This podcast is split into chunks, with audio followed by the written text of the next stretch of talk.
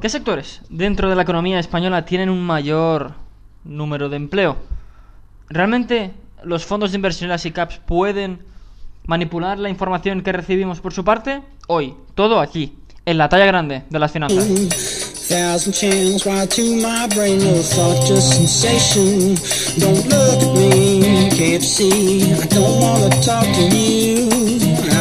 Into Bienvenidos a este nuevo episodio. Hoy os traigo dos noticias que me parecen muy interesantes de poder analizar. Por un lado es la posibilidad de los fondos de inversión y de las SICAPs de manipular la información que nos llega a nosotros. Y luego es teniendo la situación española tal y como está, ¿qué sectores dentro de la misma pueden tener o están teniendo una mayor tasa de empleo? Sobre todo para aquella gente joven que esté buscando ahora mismo la posibilidad de entrar en el mundo laboral, puede estudiar en qué sectores puede llevar a cabo, si le gusta, obviamente, su trabajo, ¿no? Es algo interesante bajo mi punto de vista.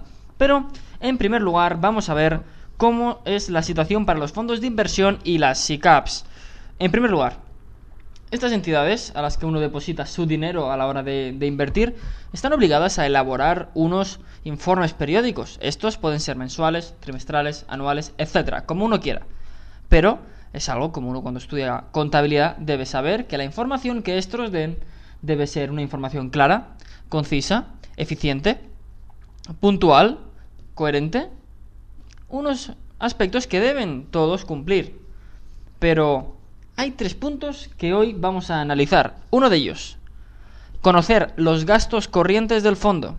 Puede parecer a simple vista una tontería, pero cuando un fondo de inversión nos da su hoja de coste o nos da su hoja en la cual nosotros tenemos la información del mismo, nos indican ahí unos costes. Siempre suelen aparecer los, los mismos, la comisión de gestión, la comisión, la comisión de, de depósito, pero los gastos totales la suma de todos los gastos suele obviarla.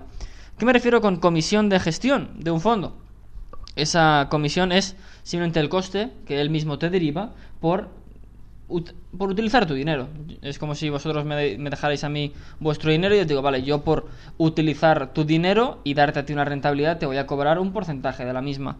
Y luego, comisión de depósito es por todo ingreso que me hagas, yo te voy a cobrar una pequeña parte. Este esta comisión de depósito suele ser bastante, bastante reducida. Pero otras comisiones que también aparecen son las comisiones de éxito, comisiones de reembolsos, poca más. Pero, pero, los fondos de inversión pueden tener más gastos. Pero para conseguir todo ese, ese documento, todos esos gastos que puede haber detrás, que pueden inflar el porcentaje final de, de cobro que nos hacen, es complejo de obtener el folleto simplificado de la CNMV pues no no te lo muestra como tal. Debemos ir a la misma y buscar más documentos de ese fondo. Ya punto, punto paréntesis. Como recomendación, siempre siempre antes de invertir en cualquier activo, cualquier entidad, cualquier fondo, etcétera, no hacerlo simplemente con lo que ellos os den, ni con opiniones que otras personas os puedan dar, sino con opiniones propias de, de vosotros.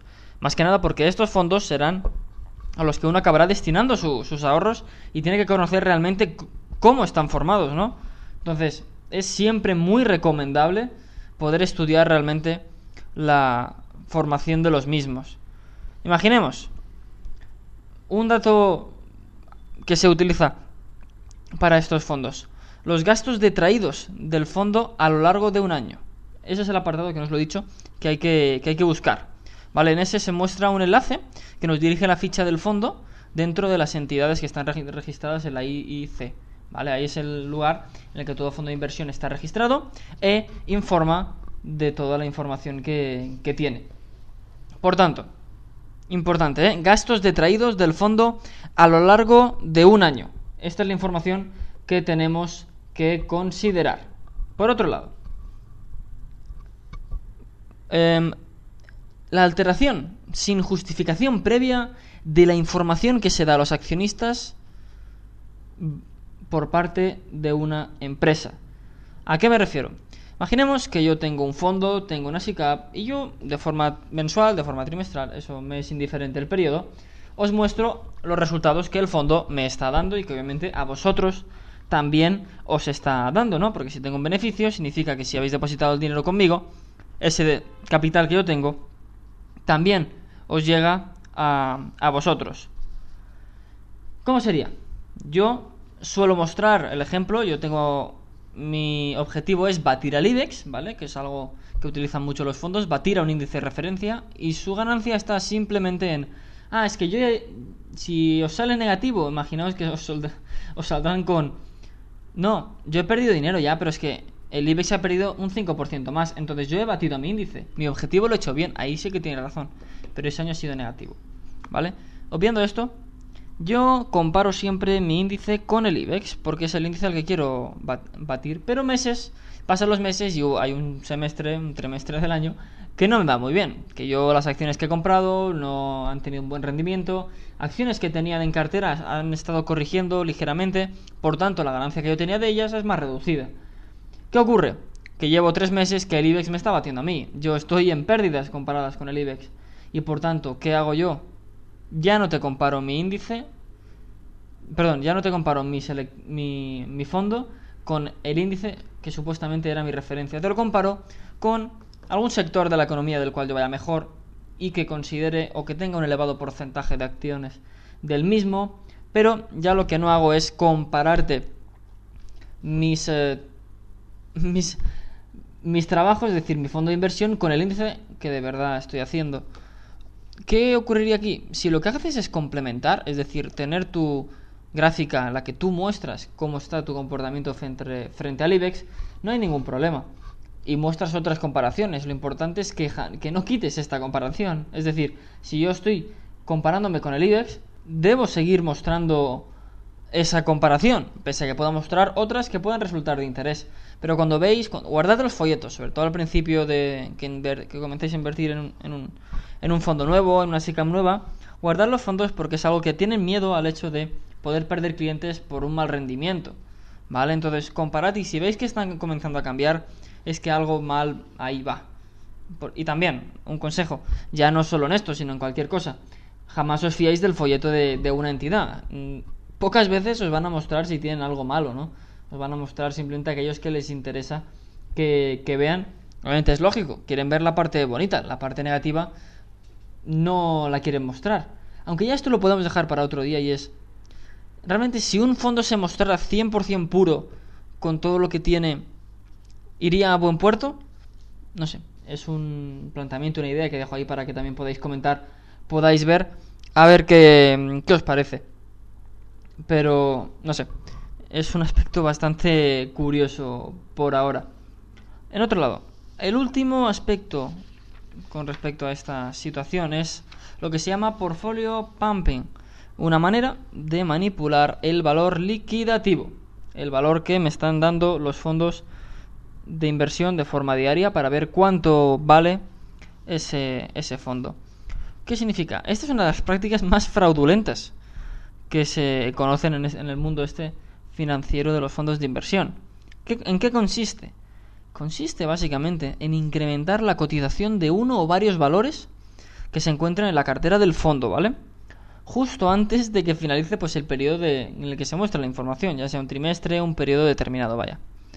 ¿Qué ocurre? Que lleva a cabo con acciones de baja capitalización.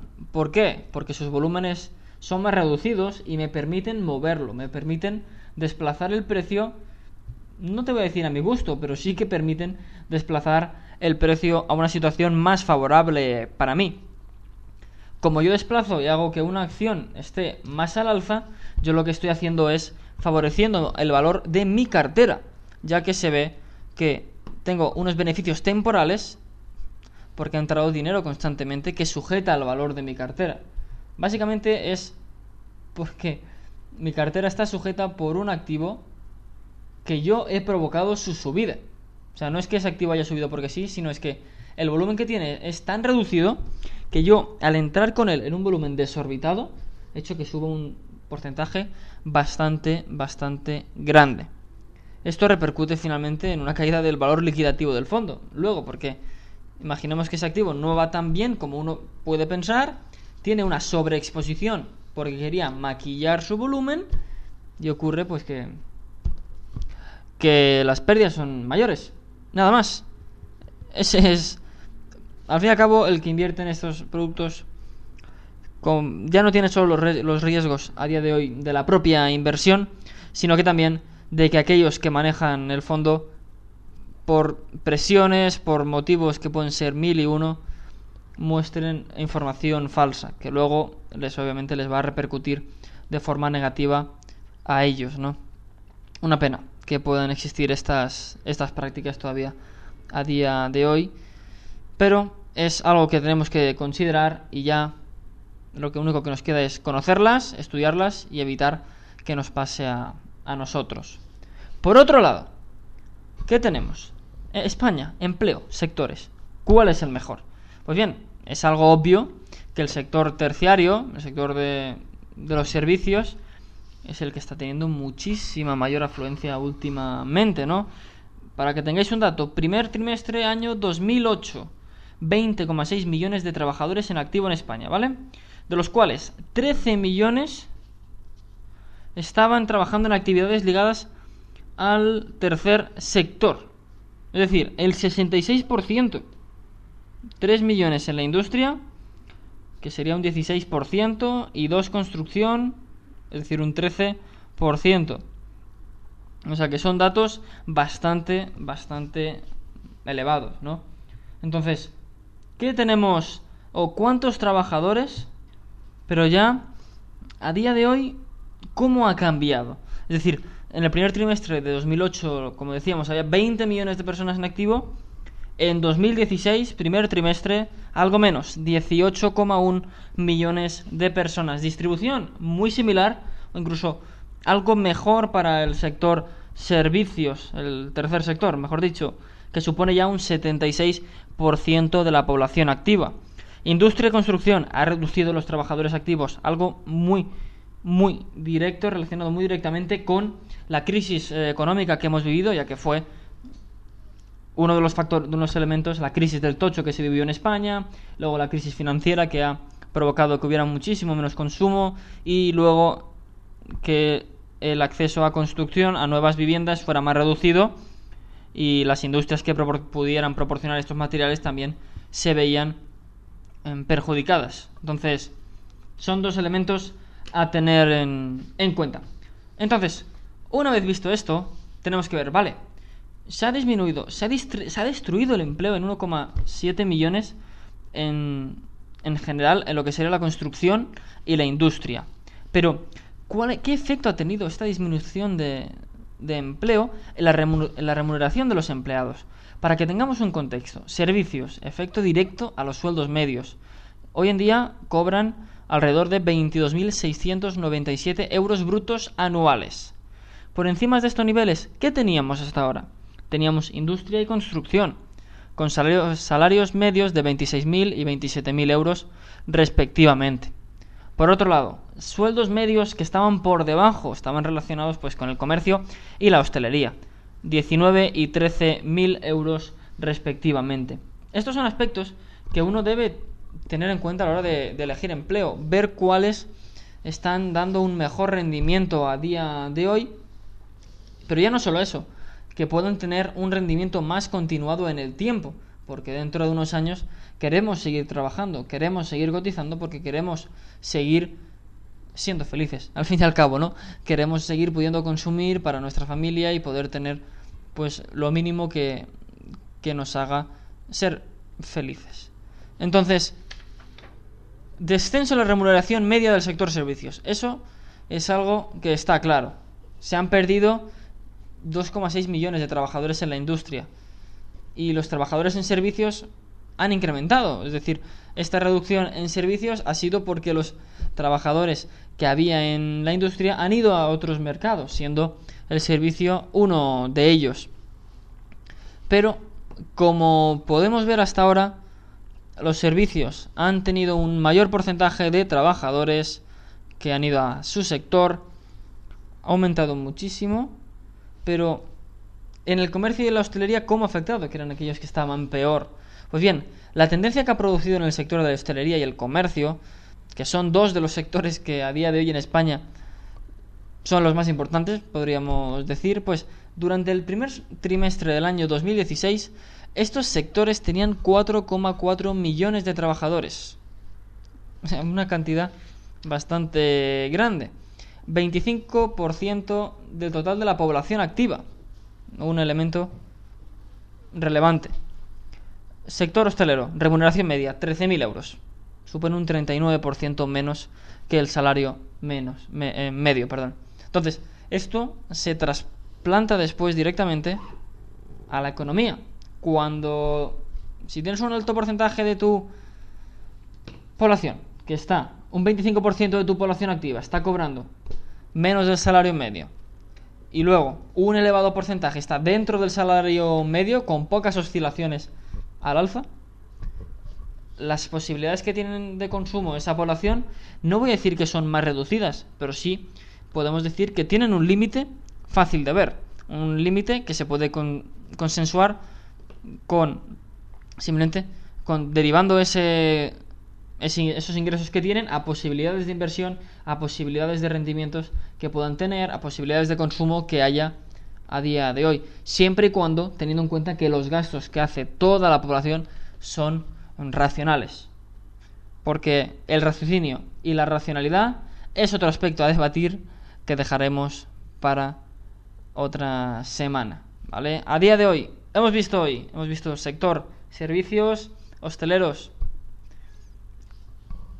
ir con cuidado porque vuestro sector está por debajo de, la media, hay simplemente tenerlo en cuenta. Y luego, invertimos en fondos de inversiones y caps. Podemos invertir, por eso no, no hay ningún problema. Lo único, ver bien qué nos están ofreciendo y si la información que nos muestran es realmente la información que ellos tienen. Simplemente eso. Un placer estar aquí con vosotros, como siempre, aquí, en la talla grande de las finanzas. Adiós.